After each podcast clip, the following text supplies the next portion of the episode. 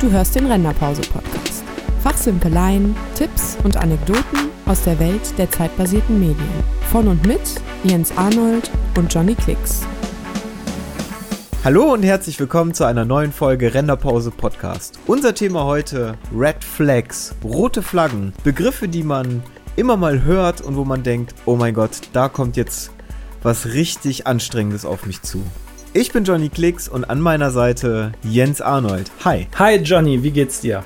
Mir geht's gut und ich bin gespannt, was das Thema für uns bereithält. Ja, auf jeden Fall. Also vielleicht nochmal zur Erklärung. Red Flags, schöner, griffiger Ausdruck aus dem Englischen, der eben genau diese Begriffe oder äh, Sätze bezeichnet, wie du das eben schon am Anfang gesagt hast, wo man, wenn man die ein paar Mal gehört hat und dann an einem entsprechenden Projekt mitgearbeitet hat, wo man beim nächsten Mal dann weiß, okay, da sollte ich jetzt mal genau hinhören und mal versuchen rauszufinden, was sich denn da jetzt hinter verbirgt, damit ich weiß, was auf mich zukommt. Ja, was sind denn das so für Begriffe? Also mir fällt da spontan zwischen Tür und Angel oder mal eben schnell ein. Ja, genau. Also das wäre jetzt auch mein erstes Beispiel. Das muss nur ganz einfach sein. Das ist nicht viel Arbeit. Das geht auch ganz schnell. Ach, das ist doch ruckzuck erledigt. Das sind so die Klassiker, wo ich sagen würde, okay, wo kommt das her? Wie kommst du jetzt darauf, dass das ganz schnell erledigt ist? Wenn sowas halt von jemandem kommt, der jetzt auch nicht unbedingt äh, in der Materie Motion Design, sage ich jetzt mal, oder Schnitt oder was auch immer irgendwie so bewandert ist, jedenfalls nicht in dem Umfang, wie wir es aufgrund unserer Erfahrungen einfach sind, ist da einfach mal zu Vorsicht geraten, würde ich mal sagen. Denn meiner Erfahrung nach ist es dann ganz oft so, dass halt da irgendwelche Details überhaupt nicht bedacht werden, die dann halt im Endeffekt eben doch ganz schön viel Arbeit machen oder dass einfach die Sachen, die der oder diejenige sich unter, ja, das muss ja eigentlich ganz schnell erledigt sein, vorstellt, halt doch sehr aufwendig sind, weil oft ist es halt so, dass die Sachen, die dann hinterher im, im fertigen Film, sage ich jetzt mal, oder in der Animation so problemlos und leicht aussehen, einfach eine Menge Arbeit verursachen. Ja, exakt. Also du hast zum einen hast du diese Sachen, wenn sie quasi aus nichts kommen und du auch von null anfangen sollst. Aber was auch sehr interessant ist, wenn Änderungen in irgendeinem bereits, sagen wir jetzt mal, absolvierten Projekt kommen und da, sagen, da sagt man, ja, das müssen nur ganz kleine Änderungen haben wir da, so ganz ganz Kleinigkeiten, aber die Person, die das vielleicht äh, an dich rantritt, ob es jetzt der Kunde ist oder ein Kollege oder so, und die halt eben nicht so die Ahnung haben, wie das Projekt aufgebaut ist, haben dann manchmal so das Problem, dass sich das vielleicht durch das ganze Projekt zieht und wohlmöglich etwas ist, was mit verschachtelten Unterkompositionen zu tun hat oder ähm, wo vielleicht relativ viel geskriptet wurde, beziehungsweise Expressions eine Rolle spielen oder wo man am Anfang nicht bedacht hatte, dass dieses Element unbedingt ausgetauscht werden könnte. Und wenn, wenn dann da so ein Rattenschwanz dran hängt, dann kann es sein, dass wenn du dieses Element, wenn es auch nur eine Skalierung ist oder was auch immer, plötzlich die ganze Komposition oder das ganze Projekt kaputt machen. Genau, also da, da trifft ja dann der bekannte Spruch, der Teufel steckt im Detail vollstens zu, weil da würde ich dann einfach dazu raten zu sagen, okay, ich schaue mir das dann mal an und dann kann ich dir dazu sagen, wie viel Arbeit das tatsächlich ist und uh, wie lang das dauern wird, bis diese Arbeit erledigt ist. Also ich kann davon nur abraten, dann zu sagen, ja, alles klar, dann mache ich das, ohne vorher sich da mal genauer angeschaut zu haben, was da genau auf einen zukommt. Ja. So, jetzt haben wir einfach mal so ein bisschen erklärt, wie das Ganze ablaufen könnte. Hast du vielleicht mal ein konkretes Beispiel für den Zuhörer da draußen oder den Zuschauer da draußen? Ja, wie du schon gesagt hast, der Klassiker wäre jetzt da soll XYZ einfach nur ausgetauscht werden, sei es irgendein, ich nehme jetzt mal einfach eine Figur in einem Erklärfilm von mir aus, geht ja ganz einfach und ja, da muss man hier und da und dort nur eine Kleinigkeit ändern, aber wenn du dir das dann anguckst, sind vielleicht die äh, Illustrator-Dateien komisch eingebaut, weil derjenige, der vor dir das Projekt angelegt hat, halt genau nicht damit gerechnet hat, dass das nochmal geändert wird. Also ich probiere eigentlich immer meine Projekte so zu bauen, dass sehr viele Sachen hinterher noch zu ändern sind. Alleine aufgrund der Erfahrung, dass die diese Änderungswünsche ganz oft mich dann auch selber treffen, dass man mit einem Projekt fast durch ist und dann heißt es doch noch, ja, wir, uns ist aufgefallen, das und das müsste noch geändert werden. Aber es kann halt auch gut sein, dass gerade wenn Sachen irgendwie unter großem Zeitdruck gebaut wurden, dass das halt nicht bedacht wurde und dann steht man da halt vor dem Salat. Was mir jetzt zum Beispiel auch einfallen würde, ist, wenn man zum Beispiel für einen Kunden mal ein Projekt gemacht hat. Und ich sage jetzt einfach mal, man hat irgendwo 3D-Tracking gemacht, gesagt wird, ja, für das kommende Video, da möchte ich das auch haben, wir drehen aber da und da. Und die Bedingungen, um etwas vielleicht zu tracken, sind ganz andere. Also die Ausgangssituation des Footages oder was auch immer ist eine ganz andere, aber man denkt, okay, du hast das in dem einen Video gemacht und dafür hast du so und so lange gebraucht. Also brauchst du für dieses Video vielleicht sogar kürzer, weil du es ja schon mal gemacht hast. Richtig. Oder gleich lange, ja, sagen wir mal. Und plötzlich hast du ein Footage in einem weißen Raum, wo die Kamera sich aber vielleicht äh, ziemlich hektisch bewegt oder keine Ahnung, es ist ein bisschen falsch aufgenommen. Oder du hast plötzlich Greenscreen-Footage, wo ganz viel Motion Blur halt drinne ist und du musst die Finger einzeln ausmaskieren, weil man keine Ahnung was sieht. Und plötzlich ist aufgrund von Unverständnis beziehungsweise aufgrund von nicht-Kennen der Materie ist es ganz schnell so, dass gesagt, dass zugesprochen wird, ja, das machen wir jetzt so und das machen wir in dem Zeitraum. Derjenige, der das versprochen hat, hat vielleicht gar nicht so den Zugang zu After Effects oder ist aus einer ganz anderen Abteilung, aber in der Verantwortung, da schnell eine Antwort geben zu müssen. Und plötzlich hast du einen wahnsinnigen Brocken am Tisch. Richtig. Passiert immer wieder und wie gesagt, ist mit Vorsicht zu genießen, wenn da äh, von vornherein irgendwie Arbeitsaufwand, sage ich jetzt mal, falsch eingeschätzt wird. Eine andere rote Flagge, die es auch immer wieder gibt, ist, wenn Deadlines vorgegeben werden, die absolut unrealistisch sind und das in manchen Fällen dann auch schlecht kommunizieren ist, dass das einfach eine Fehleinschätzung war. Oder was ich eigentlich noch schlimmer finde, ist, wenn das Projekt gar keine Deadline hat. Ja, das soll dann irgendwie nächsten Monat mal fertig werden aber eine richtige Deadline, einen richtigen Abgabetermin, wo dann gesagt wird, okay, dann ist die Nummer hier durch, gibt's eigentlich nicht. Ich habe damals, wo ich viel fürs Fernsehen gearbeitet habe, das immer sehr genossen, genau zu wissen, dann ist der Sendetermin und in der Regel war es so, dass dann einen Tag vorher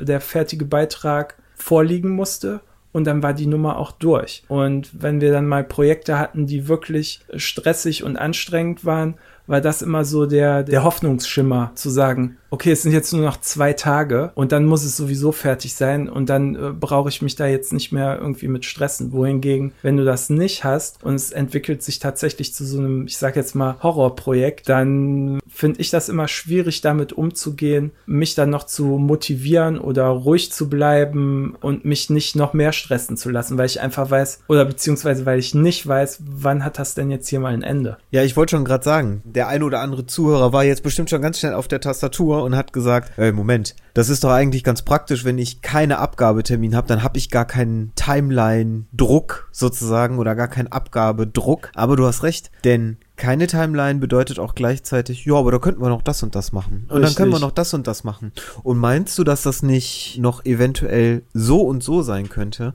Ich baue auf diesem Beispiel, baue ich auf und erweitere das. Und zwar sage ich, es ist ganz schwer, wenn du einen Kunden hast, der sagt, wir machen da mal eben was.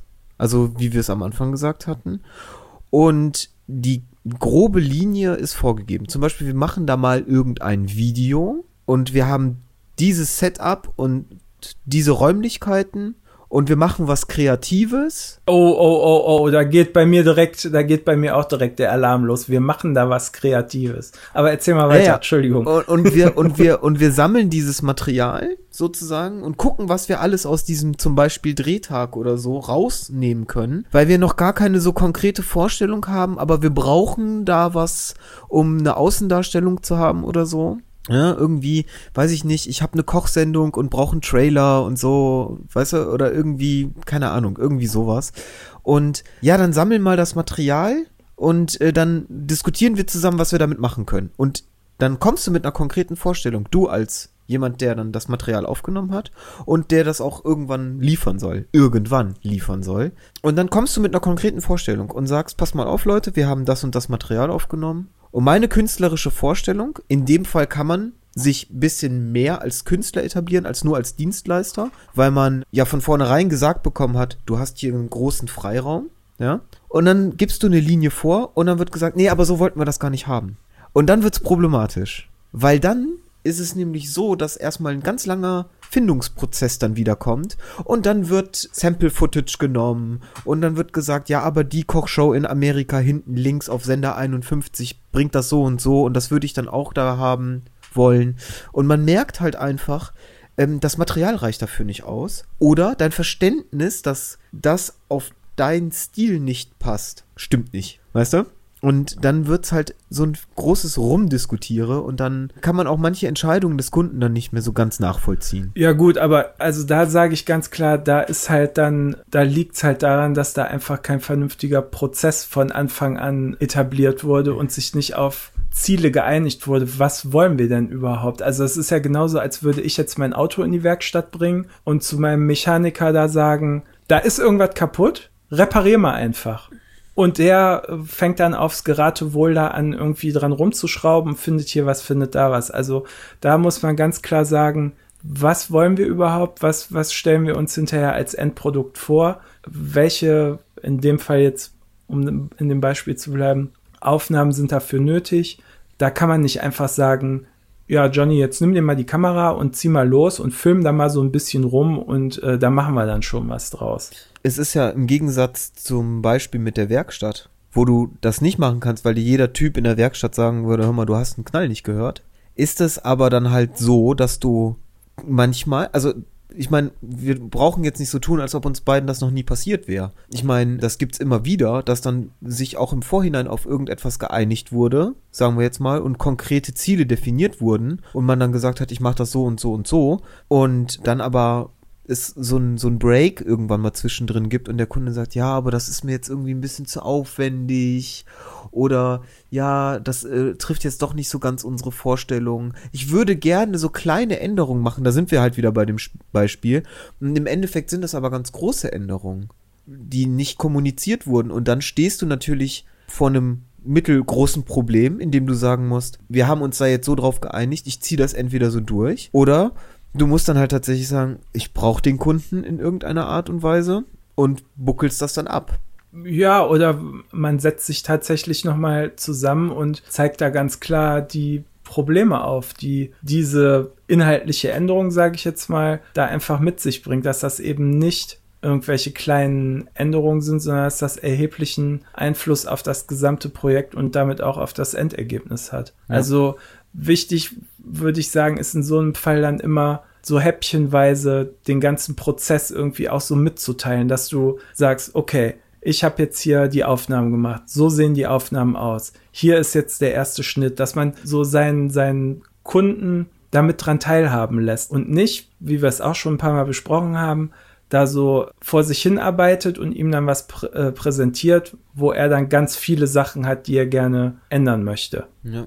Ich glaube, die ganze Geschichte um rote Flaggen ist oder um diese abzuwenden, ist tatsächlich als Prämisse beziehungsweise als feste Vorgabe zu sagen, wir müssen eine konstante und fixe und gut ausgearbeitete Pre-Production machen, sonst geht das Ding tendenziell schief. Genau, also du brauchst einfach einen, einen Prozess, wo sich alle daran beteiligten Parteien auch dran halten. Genau. Also, ähm, und das halt tatsächlich dann auch so, so zu verpacken, und das ist ja dein, dein Beispiel, das du gerade gebracht hast, was ich halt auch für wahnsinnig richtig finde. Du musst halt versuchen, dem Kunden so das Gefühl zu geben, dass er wahnsinnig daran beteiligt ist dass er wahnsinnig viel mitgestalten kann, aber du eigentlich schon im Vorhinein ganz viele Komponenten eingeschränkt hast. Ja, also da, das hört sich jetzt so negativ an, wie du das sagst. Also ich finde, da kann man tatsächlich auch jemanden dann noch mitentscheiden lassen in einem beschränkten Rahmen. Ne? Ja, das meinte ich ja. Also, genau, das meinte ich ja. Genau, und auch nochmal zur Klarstellung, auch wenn wir jetzt hier äh, von Kunden gesprochen haben, dieselben Situationen treffen natürlich zu, wenn du irgendwo angestellt arbeitest und mit einem, mit einem Projektleiter zusammenarbeitest, der jetzt da auch nicht der Profi in Sachen Design ist, sage ich mal. Dass du sagst, pass auf, wenn wir den und den Schritt gemacht haben, bedeutet das dies und das. Und wenn du da Einwände hast oder andere Vorstellungen, musst du mir die vorher kundtun, weil sonst wird es einfach schwierig. Oder das ist halt auch eine Sache innerhalb einer Festanstellung, dass man die Leute, die sich eventuell mit dem Programm nicht so auskennen, denen das vielleicht auch einfach mal zu zeigen. Also du musst denen jetzt nicht After Effects erklären, du musst denen nicht Premiere erklären, aber du kannst mit paar simplen Sachen denen zeigen, wenn wir das so und so machen, erspare ich mir wahnsinnig viele Schritte und das könnte den Kunden, also dann der Festanstellung, ne, der Agentur, könnte das auch zufriedenstellen. Und wenn wir ihm das so zusichern, dann muss ich diese ganzen Schritte machen und dann verlängert das einfach meinen mein Arbeitsaufwand. Und das ist eigentlich mir bislang noch nicht, oder das ist mir noch nicht vorgekommen, dass dann ein äh, Projektmanager sagen würde, äh, ja, Johnny, du hast recht, aber interessiert mich ein Scheiß sondern ja, ich guck mal, was man da eventuell machen kann. Also ich glaube, wenn man den Dialog sucht und das dann da auch Verständnis auf beiden Seiten ist. Absolut. Es ist ja auch im Interesse beider Seiten, dass da ein gutes Ergebnis herauskommt. So, ähm, ich würde gerne noch ein, eine andere rote Flagge in den Ring schmeißen und zwar wäre das Feedback betreffend. Doch bevor du das machst, muss ich dich kurz unterbrechen, denn unsere Zeit für heute ist schon um und welche roten Flaggen du da ansprichst, erfahren wir in der nächsten Folge. Das war der Renderpause-Podcast. Alle weiteren Infos zu dieser Sendung sowie Kommentar- und Kontaktmöglichkeiten findest du unter www.renderpause.de.